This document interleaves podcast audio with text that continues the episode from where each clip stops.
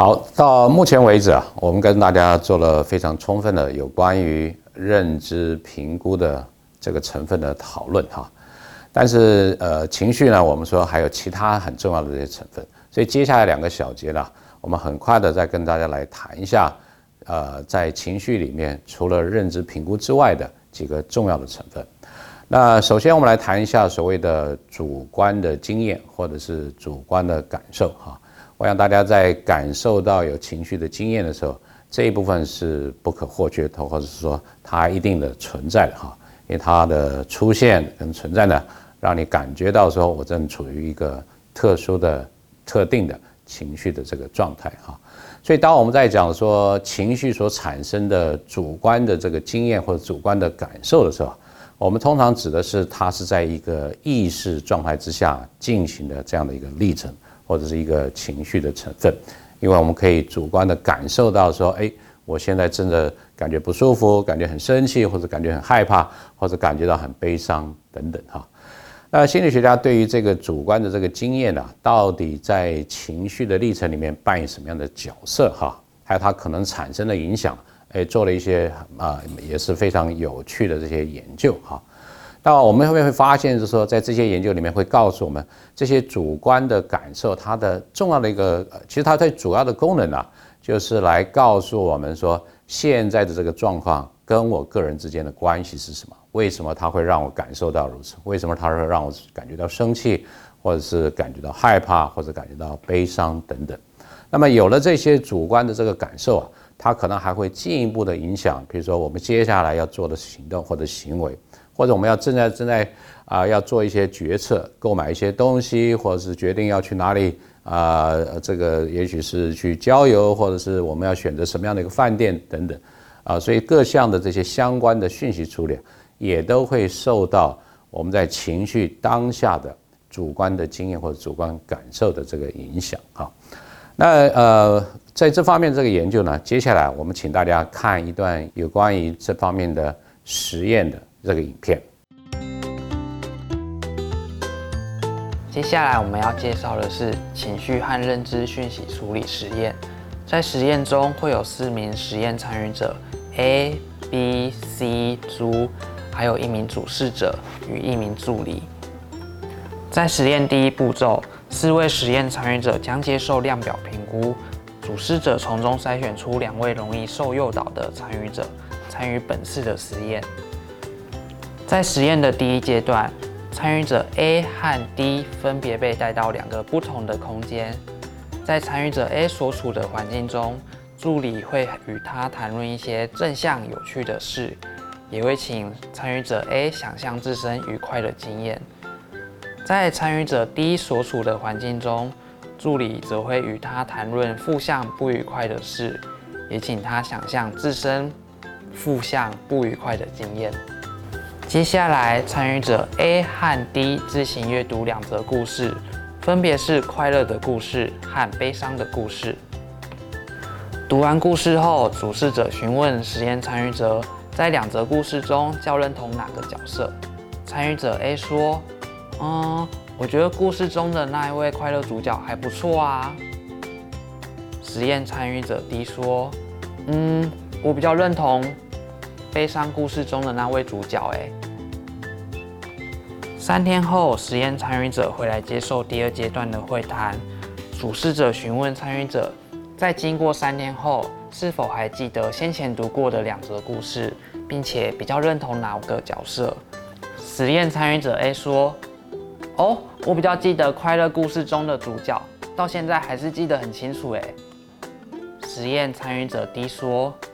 我比较记得悲伤故事中的主角，觉得他好可怜哦。”以上就是情绪和认知讯息处理实验的介绍。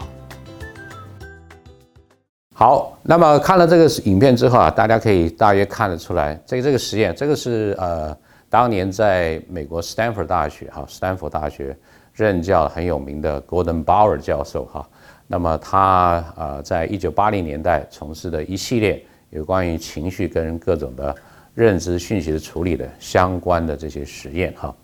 在这个实验里面，我们大家可以看到它分成几个阶段哈。那第一个阶段呢，它是呃，它虽然是号称是使用催眠的方式哈，就是英文讲的 hypnosis 来去做诱发情绪的这样的一种操弄哈，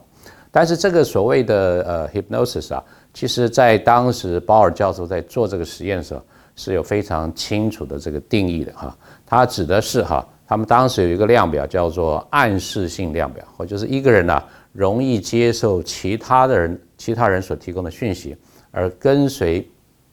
他人的这个说法或者是他人的指示的这样一种倾向，哈啊，英文把它称之为 suggestibility，哈，就你容易被接受或者容易接受人家提供的这个建议或者是指示啊。这样的一个程度，那么在这个量表上面得分高的人哈，表示你比较啊，就是中文讲的耳根比较软啊，人家说什么你就相信什么或者就听信什么哈。那这样的人呢，容易进入到所谓的这种催眠的状态，而这个催眠状态呢，是用来去呃来诱导这个受试者哈，经过这样的过程之后呢，能够进入到一个比较正向愉悦的这个心情或者是情绪的状态，或是一个比较啊。啊，负面比较悲伤的一个情绪的状态哈，所以这是第一个阶段呢，先利用这个所谓催眠的方式，让受试者哈能够进入这种情绪的这样的一种主观的状态。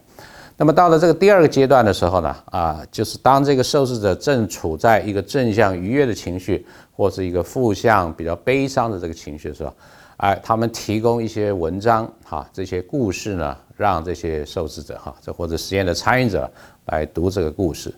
那么在这个故事里面呢，啊，其中有至少有两段哈。那有一段呢，他所描述的这个男这个主角呢，哎，也是一个非常正向、有很多愉悦的经验、正正向的经验的这样的一个主角，跟另外哈一段故事哈，这个主角呢是有很多比较负面、不愉快这个经验哈。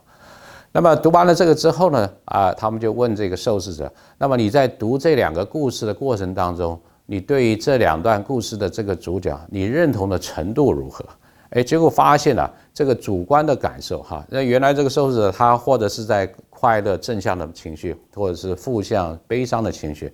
他在认同的这个故事的主角也会怎么样？也会跟那个跟他有相同主观经验或者期待他有相同主观经验的主角做认同，也就是说。当我如果是在很快乐的这个状态之下，我会认同那个比较正向、比较愉悦的这个主角；而如果自己心情不是很好，我很悲伤的话，我可能会比较认同在故事当中那个比较难过、比较负面、比较悲伤的这个主角。啊，这样的一个这个状态，这样的一种所谓的 bias 哈，这样的一种啊差偏误呢，甚至在啊，我们把这个受试者请他们做完实验回去，然后再回来。再请他们回忆啊，在若干天之前，他们曾经听到的这些讯息或者看到过的这个故事，这主角的讯息的时候，请他们回忆的时候，哎，也会发现什么？啊，他们所回忆的讯息啊，也会受到他们当时的情绪的这个主观的经验的这个影响。也就是当时我是快乐的人，哎，我会回忆比较多那个正面快乐的主角；我当时是比较悲伤的人，我会回忆比较多。当时那个是负面、比较悲伤的那个主角啊，所以我们也可以看到说，这个呃，这个情绪或者主观的经验啊，对于我们注意力还有我们的记忆的这些的影响哈。那啊，所以这个可以，我们可以说哈，就是说，当我们现在的这个主观的经验出现的时候，它可能就会去影响我们对。现代的这个状态当中是哪些事物跟我的情绪一致的这些事件啊啊，以至于说我对这这些事件的不管是学习也好、记忆也好，乃至于事后的回忆啊，都会比较好啊。所以这个是呃很清楚的可以看到，注呃情绪的主观的经验对我们在做讯息的处理的这一类的影响哈。啊，那其实呃，除了这个之外啊，我们的主观的这个经验呢，还会影响到我们对很多周遭事物的这些评价哈。那么啊，我们可以看到，就是说这个主观的情绪的感受，也甚至会影响到我们对很多事物的评估哈。各位可以看一下我旁边的这一张图，那这张图啊，它所表现的就是。当啊，这是有两个呃，这个啊，两个所谓不同的情绪的状态啊，一个是比较生气的情绪状态，一个是比较害怕的情绪的状态。